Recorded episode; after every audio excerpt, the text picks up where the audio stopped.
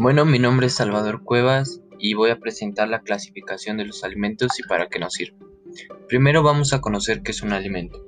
Un alimento contiene o son los nutrientes que el cuerpo necesita para poder sobrevivir, al igual que pues es un algo necesario para nuestra vida, es decir, es indispensable.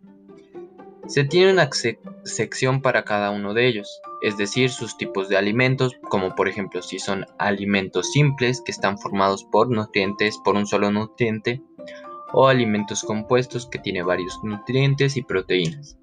En esto entraría eh, un ejemplo, la, fruta. También tenemos eh, otro tipo de clasificación, o más bien serían los grupos de los alimentos, como por como por ejemplo los del grupo 1 que son eh, leche y derivados que serían los lácteos, que estos mayormente son proteína. El grupo 2 que sería carne y huevo, que de igual forma sería la proteína y serían de una forma, eh, bueno, tendrían varias presentaciones. El, grupo 3, que es de las legumbres, tiene glucósidos eh, y de igual forma este, vitaminas. El grupo 4, que son las hortalizas, contiene eh, glucósidos y este, calorías. Bueno, todas tienen calorías, sí, vitaminas y minerales. El grupo 5 son las frutas, que serían vitaminas y minerales de igual forma y estas serían más bien como una regulación para tus alimentos, es decir, que sería como la colación.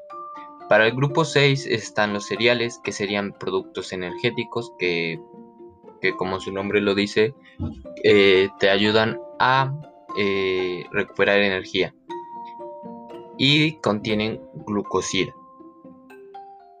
En el grupo 7 son eh, las grasas y la manteca, que son lípidos y de igual forma son energéticos. Este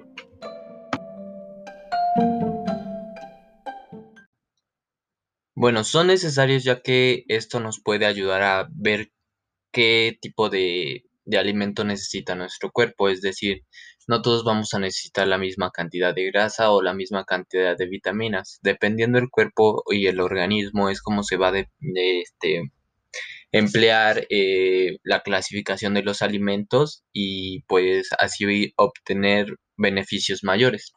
Al igual que son eh, eh, normalmente todos los alimentos aportan energía, normalmente los que son más son las frutas y los cereales, al igual que los alimentos secos y estos contienen fibra que nos ayudan a los músculos.